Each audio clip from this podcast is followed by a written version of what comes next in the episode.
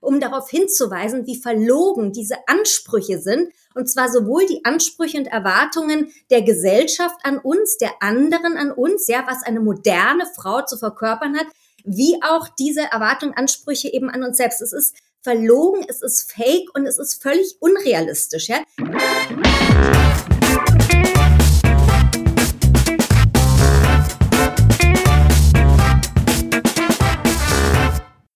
Ich begrüße euch super herzlich zum Her Money Talk, dem Geld- und Karriere-Podcast für Frauen. Endlich Urlaub für viele von euch, Zeit endlich mal ein Buch zu lesen und vor allen Dingen auch sich Zeit zu nehmen, um zu reflektieren.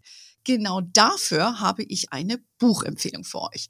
Sie trägt den schönen Titel Die Zentrale der Zuständigkeiten, 20 Überlebensstrategien für Frauen zwischen wollen, sollen und müssen. Erkennt ihr euch in dem Titel? Also ich äh, ertappe mich. Äh, genialer Titel äh, schon mal, liebe Rebecca. Von dir stammt das Buch Dr. Rebecca Reinhardt, eine der wenigen weiblichen Philosophinnen. Rebecca ist ja schon Spiegel-Bestseller-Autorin und wir gucken mal, ob es dieses Mal auch wieder klappt. Und stellvertretende Chefredakteurin des Philosophie-Magazins Hohe Luft. Heute ist sie zum zweiten Mal bei mir im Podcast. Ich freue mich sehr. Welcome back, liebe Rebecca. Anne, ich freue mich. Die Freude ist ganz auf meiner Seite. Total. Genau, wir haben uns schon länger nicht mehr persönlich gesehen, müssen wir auch mal wieder ändern, aber immerhin haben wir uns jetzt. Wir dürfen uns sehen, ihr dürft nur hören. Rebecca, dein Buch ist ja vor kurzem erschienen, hab's natürlich gesehen und als Fan von dir gleich gekauft und habe mich auch gleich vertieft in deine Themen. Also ich konnte ja da stundenlang lesen, denken und mit dir darüber reden. Und du beschreibst in deinem Buch sehr schön den Spagat der modernen Frau aha, was ist es überhaupt? Der Superwoman, wie du sie nennst, und zwischen richtigem und falschem Verhalten, sprichst von, fand ich sehr geil, Marketingfeminismus und wie Frau ihr wahres Leben führen kann und sollte. Und du bist ja auch für mich eine sehr authentische Person. Auch dieser Begriff ist vorgekommen bei dir. Also ich fand auch dein Buch war sehr leidenschaftlich geschrieben, aber ich fand, es hatte auch so ein bisschen was von Wutelementen. Hatte so den Eindruck, du wolltest irgendwie was loswerden. War dem so? Total. Also der Anlass des Ganzen war tatsächlich Corona. Also ich habe das hm. begonnen 2020, wo mir auf einmal aufgefallen ist, wo sind die ganzen Frauen hin? Ja? Hm. Und damit meine ich eben speziell sozusagen nochmal das Upgrade von Superwoman, nämlich Supermom. Ja? Also verheiratete Mütter, ja, die aber auch zugleich natürlich Karrierefrauen sind. Also sozusagen das exemplarisch verkörpern, was wir eben heute alle sein sollen. Also sowohl in der harten Sphäre durchstarten, also kapitalistisch hart Gewinne erwirtschaften, ja, ist wichtig, Erfolg und so. Und auf der anderen Seite aber dann, wenn es drauf ankommt, auf lieb umschalten, in der weichen Sphäre performen, ja, harmonisch lieb sein. So, und ich dachte mir, wo sind diese ganzen Superwoman und Supermoms auf einmal, ja?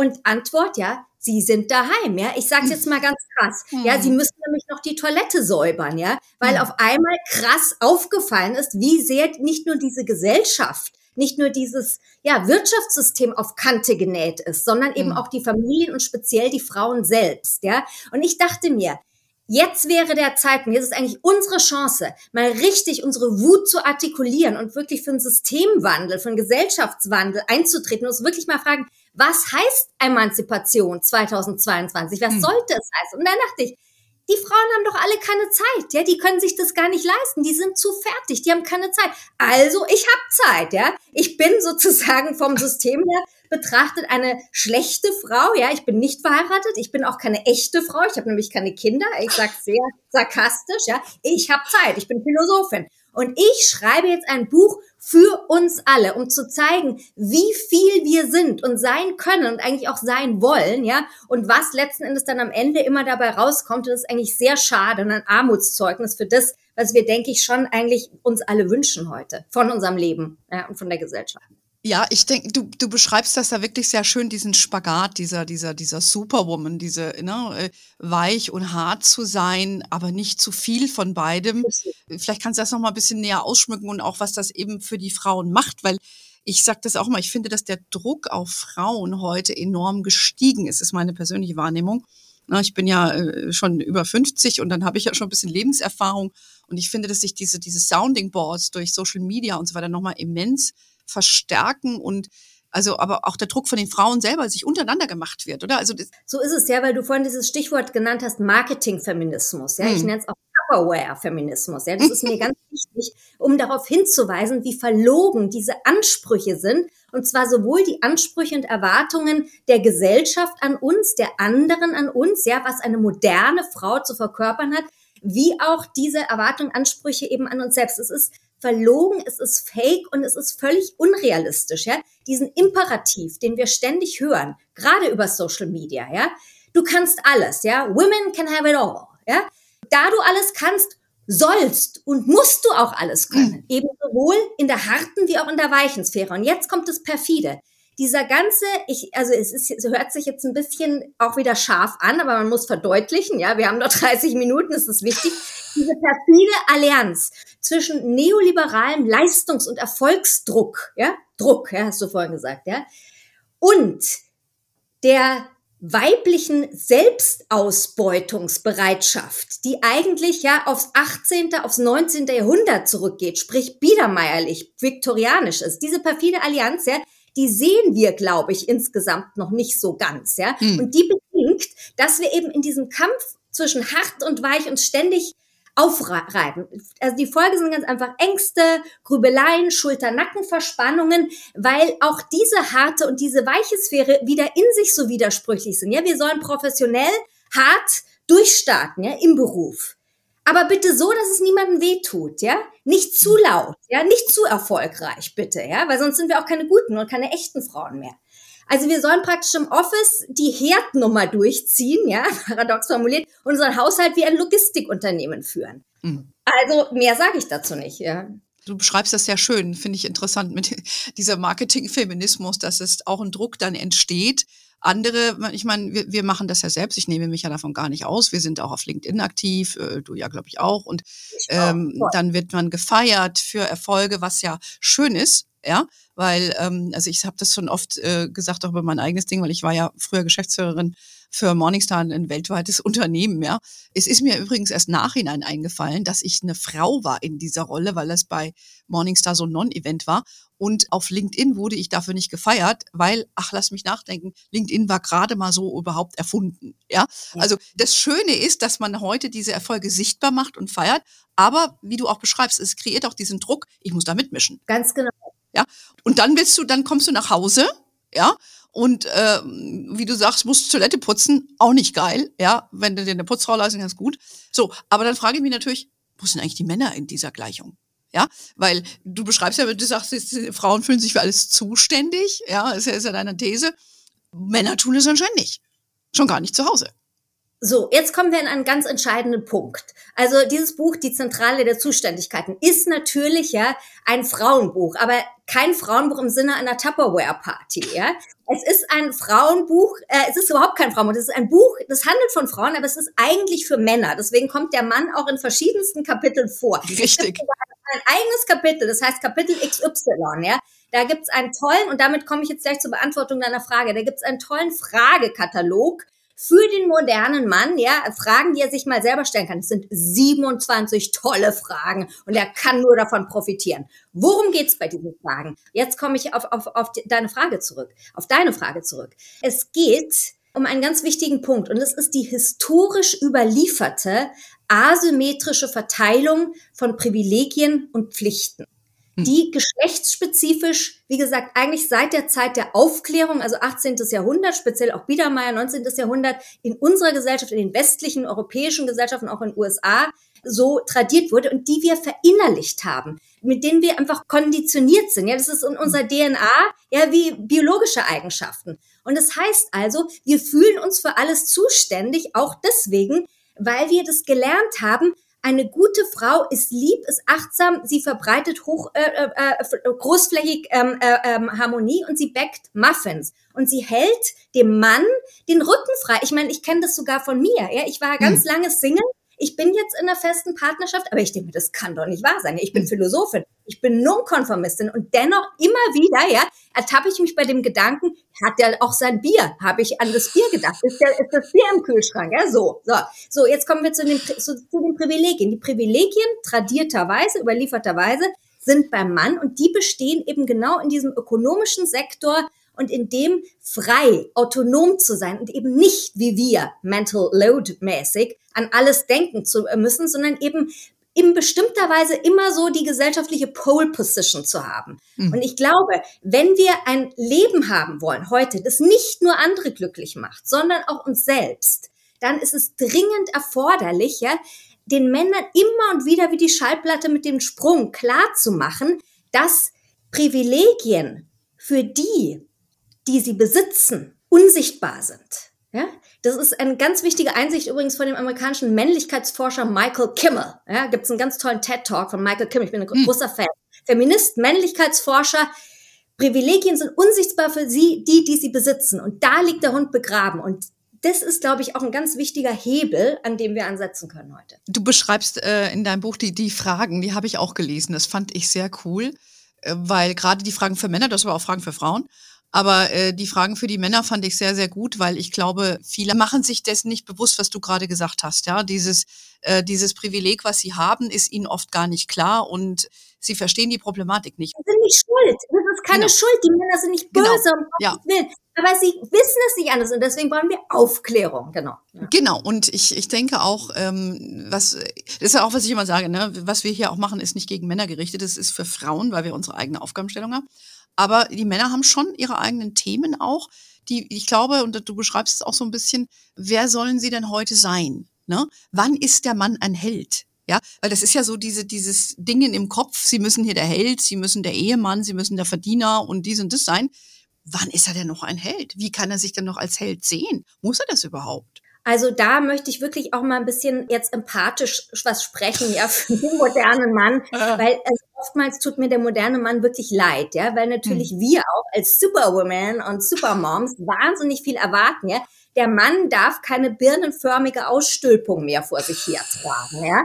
Er soll bitte so sexy sein wie der junge Austin Butler, der jetzt in diesem neuen tollen äh, Elvis ähm, Biopic ah. äh, auftritt und, und ja und, und dann soll er aber bitte trotzdem viel verdienen und aber trotzdem so Bettermann-mäßig das vollkommen normal finden, wenn wir dann doch vielleicht in einer anderen Weise doch noch ein bisschen mehr verdienen. Also wie auch immer diese Ansprüche, die viele von uns heute an ihre Männer haben, ja, die sie lieben, die sind eigentlich genauso überzogen und im Sinne von so einem 360-Grad-Perfektionismus wie die, die wir auch uns, an uns selber haben. So. Hm. Ich glaube, dass wirklich auch da äh, gebührt dem Mann Empathie, ja, weil der Mann ist schon in der Krise, also in, ja. auf andere Art und Weise als wir, aber er weiß nicht mehr, wer er ist, ja, hm. weil er darf eigentlich kein echter Mann sein, weil ein echter Mann ist toxisch, ja, ein hm. echter Mann ist wütend und er schlägt Männer und er vergewaltigt. Er darf er nicht sein. Also soll ein guter Mann sein. Aber wenn er ein guter Mann ist, also lieb ist, dann ist er kein echter Mann. Ja. Es ist schwierig. Ja. Und deswegen eben dieser männliche Heroismus ist heute auch eine, vielfach eine Quadratur des Kreises. Aber letztendlich ist das, was wir uns romantischerweise ja auch wünschen von hm. unseren Männern, ja. Wir wünschen uns den Helden, der dann den Prinzen, der auf dem weißen Schimmel kommt, aber gleichberechtigt soll er schon sein, ja. Also. Ja, die haben es nicht einfach. Äh, es lief ja wieder Pretty Woman. Du hast den Film ja auch bei dir in deinem Buch zitiert. Ich ja. bin ja auch ein Fan. Und wie es kam, wie es kommen musste. Ich habe abends geguckt und blieb bei dem Film hängen. Ich habe diesen Film schon bestimmt hundertmal gesehen. Ja, ich habe ihn wieder geguckt. Und äh, wie ich danach gelesen habe, war der Einschaltquotenrekord. Ja, also wir sind davon nicht gefeit, äh, im, im, im, im, egal wie alt ich werde oder wie emanzipiert wir beide auch alle sind. Im Herzen schlummert doch, da kommt der Prinz, der rettet mich und der zeigt mir, wo es lang geht im Leben und so weiter. Ja, also das ist doch echt bei uns drin und bei den Männern ja dann auch, ne? Weil die wollen ja der coole Investmentbanker sein, der jetzt der Gute wird und der die Frau rettet und seine Ängste überwindet und mit dem Schirm da hochgeht und sie rettet. Ja, er will der sein. Er will den Drachen erschlagen, ja. Er will die Frau auf Händen tragen, ist doch klar. Ja, ja ist ja auch schön, ne? Aber wie gesagt, man, die müssen sich auch neu definieren. Also von daher, wir haben auch Empathie für die Männer. Ähm, was du auch sehr schön beschrieben hast, ist natürlich der Hang von uns Frauen zu dieser Perfektion und vor allen Dingen zu dieser Selbstoptimierung was vielleicht auch ein bisschen mit dem von dir beschriebenen Marketingfeminismus zusammenhängt. Aber ich, ich finde das gerade bei, ich beobachte es bei jüngeren Frauen sehr, sehr extrem, die sich richtig benchmarken und äh, ihre Instagram-Ability äh, testen und so weiter, finde ich, für mich in meinem Alter ist das natürlich, denke ich mir, oh Gott, ne, sehr weit weg. Aber auch dieses Thema, bitte keine Schwäche zeigen. Ja? Und ich fand das sehr sympathisch, dass du gesagt hast, du plädierst dafür, vulnerabel zu sein. Das Wort ist ja jetzt en vogue, äh, seit Herr Lauterbach uns erklärt hat, was vulnerabel bedeutet. Oder für uns, die amerikanisch kennen oder englisch kennen, haben wir es eh verstanden. Würde es ein Coach den Frauen auch den Rat geben, einfach mal, Schwäche zu zeigen? Wie kann man dann dazu stehen, ohne dass man sich selbst jetzt irgendwie als Loserin fühlen muss? Meiner Erfahrung nach gibt es viele Coaches, Coachinnen heute, die äh, ihren Klientinnen zu mehr äh, ja, gelebter Verletzlichkeit raten. Aber das Problem ist eben der Kontext. Solange wir in diesem System leben, und ich meine mit System in meinem Buch nicht nur eben die Gesellschaft, also die sozialen Bedingungen, sondern natürlich auch das Wirtschaftssystem, ja, dieser fortgeschrittene Kapitalismus, der ja hm. immer noch, ja, trotz äh, Corona, trotz Ukraine-Krieg auf immer weiter, immer schneller, immer höher gepolt ist, trotz ja, nahender Klima, ich sage es mal vorsichtig, Problematik, ja. Hm. So lange ähm, ist äh, ja ist es vollkommen blödsinnig eigentlich zu sagen, sei doch mal vulnerabel, wenn alles andere darauf geeicht ist, ja, sich selbst zu vermarkten und auch eigentlich sowohl den, eigenen Körper wie auch den, die eigene, ähm, den eigenen Geist, das eigene Herz letztendlich immer als ein Objekt mhm. zu betrachten und zu vermarkten. Ein Objekt mit einem bestimmten Marktwert. Und wenn ich das mache, in dem Moment kann ich mir das nicht leisten mit der Verletzlichkeit, ja, dann fliege ich raus aus diesem Spiel, mhm. ja, geht nicht mehr, over. Mhm. Ja, aber ich denke, da muss man einfach auch ein bisschen zu sich stehen. Und es gibt ja auch äh, Beispiele, ich sage jetzt mal Sophia Thiel, würde ja was sagen, äh, die Fitness-Influencerin, die ja dann mit ihrem Gewicht zu kämpfen hatte und übrigens auch diese Geschichte, ihren Kampf heute vermarktet. Ja, mit ihren Funden. Also das finde ich auch interessant. Also es ist, hat ihr, sie profitiert nach wie vor davon, auch von ihrer Schwäche. Wir sind, das Metaverse ist längst Reality. Hm. Also wir befinden uns in einer permanenten Schlaufe von Storytelling, Vermarktung, Story. Ja. Und das Leben ja. ist da vollkommen, das hast du sehr schön beschrieben, sehe ja. ich ganz genauso. Aber ich denke eben, ich glaube, ja, du sagst, also wie können wir es ändern? Also ich halte es sehr gern immer mit Gandhi, ja, sei selbst die Veränderung, die du sehen möchtest in dieser Welt. So denke ich als hm. Philosoph, hm. ja. Aber ich möchte auch mit unserem, mit diesem Buch uns alle einladen, wirklich jetzt mal eine echte Sisterhood zu leben. Also hm. Also zu verstehen, Feminismus hat heute, darf heute nichts mehr mit Egoismus und Egofeminismus zu tun haben. Ein Egofeminismus, der letzten Endes unter Wettbewerbsbedingungen dann wieder stattfindet, ja sondern es geht darum, wir können und wir, eigentlich müssen wir fast jetzt die Welt retten, ja. Unsere mhm. Kinder älter, also es steht zu viel auf dem Spiel. Ich glaube, jetzt ist unser Zeitpunkt, ja. The time is now. Ich glaube wirklich, wir haben jetzt eine ganz große Chance, gerade 2022, wenn wir wirklich dieses Selbstdenken und Selbstfühlen und unsere, unsere individuelle Verletzlichkeit wirklich in einem äh, äh, tatkräftigen Sinne ver vernetzen und gemeinsam was bewegen. Das klingt sehr idealistisch und utopisch, aber ich sage euch, ja, ich sage dir, es ist so wichtig, wo, wo kommen wir denn dahin? Ohne Utopien, ohne Idealismus, ohne meinetwegen hm. Visionen amerikanisch ausgeht. Denkt an Oprah. Warum ist Oprah hm. so erfolgreich? Ich finde es so wichtig, ja, diese Art, das gefällt mir gut an dieser Amerika auch an der amerikanischen positiven Psychologie, das aber zu verheiraten, bitte immer, mit kritischem Denken, ja, hm. und wie, wie, gesagt, No Bullshit Feminismus nenne ich es auch. Also das wäre hm. mir wichtig. Das ist mein Plädoyer auch. Ja, ich glaube, da äh, stehen wir in Deutschland auch so ein bisschen an so einer äh, Kreuzung, was das angeht. Ich meine, es ist, hat sich viel getan. Es gibt viel mehr Frauen, die auch für andere Frauen einstehen. Ähm, ja, also das siehst du, das siehst du auch. Auf der anderen Seite äh, beobachte ich auch Frauen, die sich da wieder ein bisschen zurückgenommen haben, weil sie zum Beispiel selber sehr erfolgreiche Geschäftsfrauen waren und dann aber für sich beobachtet haben, dass manche Frauen einfach glauben, sie können diese Welle reiten, ohne selbst äh, große Leistung zu bringen. Also das äh, ist auch eine interessante Beobachtung. Äh, diese Frauen sich aber dann auch zurückhalten, das öffentlich zu sagen, weil auch da wiederum gilt, man will ja, und das, das finde ich auch, finde ich auch äh, ein Thema, ne, diese Solidarität, wie weit geht das? Und äh, du willst aber auch diese, diesen Zweck, den wir hier haben, nicht schlecht reden. Ja, weil dann haben die Männer gefühlt wieder gewonnen.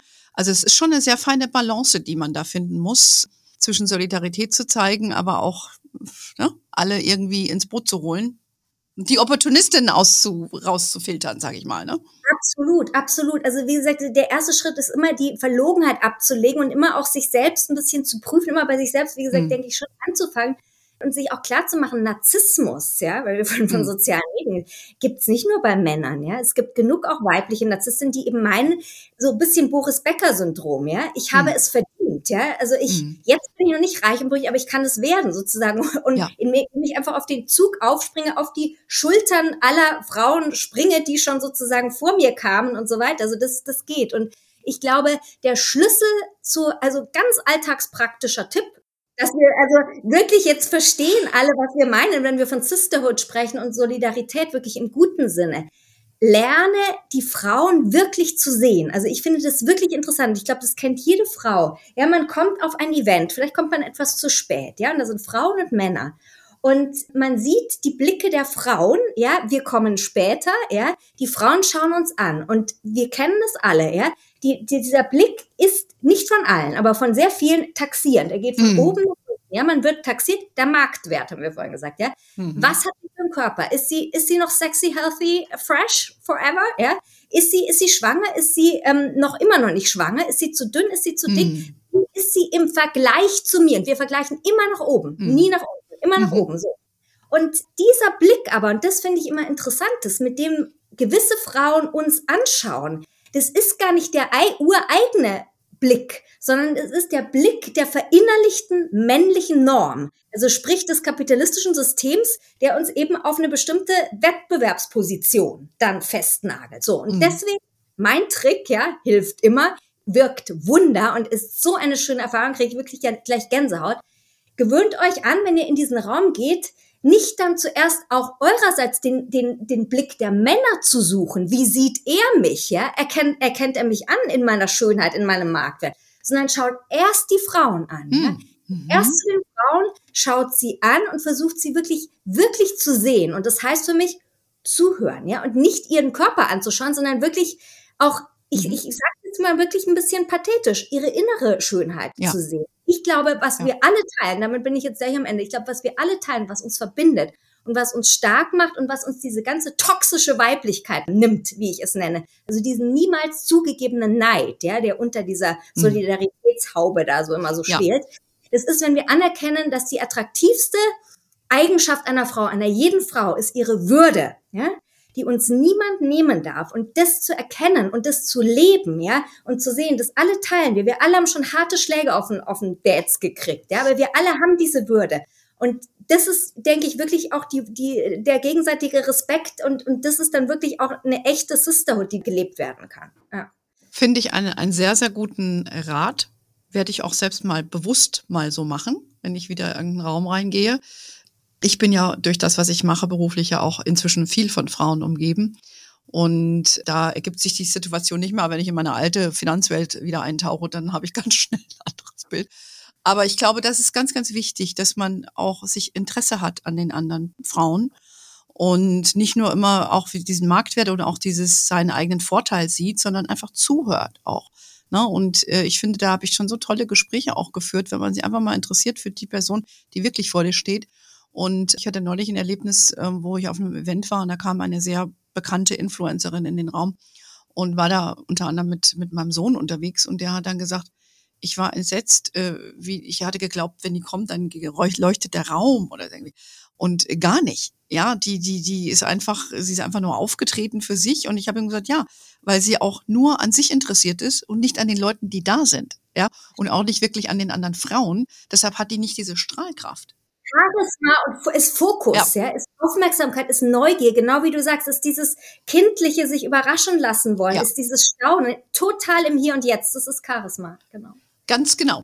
Ich, ich würde ehrlich gesagt das auch fast dabei belassen, weil wir haben noch andere Themen, aber ich fand das jetzt schon so empowernd, was du gesagt hast, ja. ähm, weil äh, ihr, ihr kriegt noch mehr Tipps in der Zentrale der Zuständigkeiten und äh, auch deine Listen, wie gesagt, fand ich da sehr, sehr gut, wo man da mal reingucken kann. Du weißt ja, Frauen lieben Listen.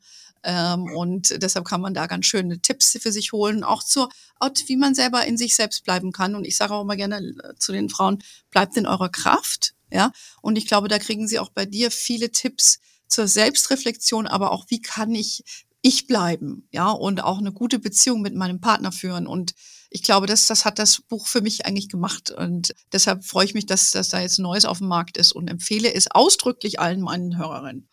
Rebecca, Rebecca, hast du noch was Letztes, wo du sagst, das musst du jetzt unbedingt noch den Damen sagen?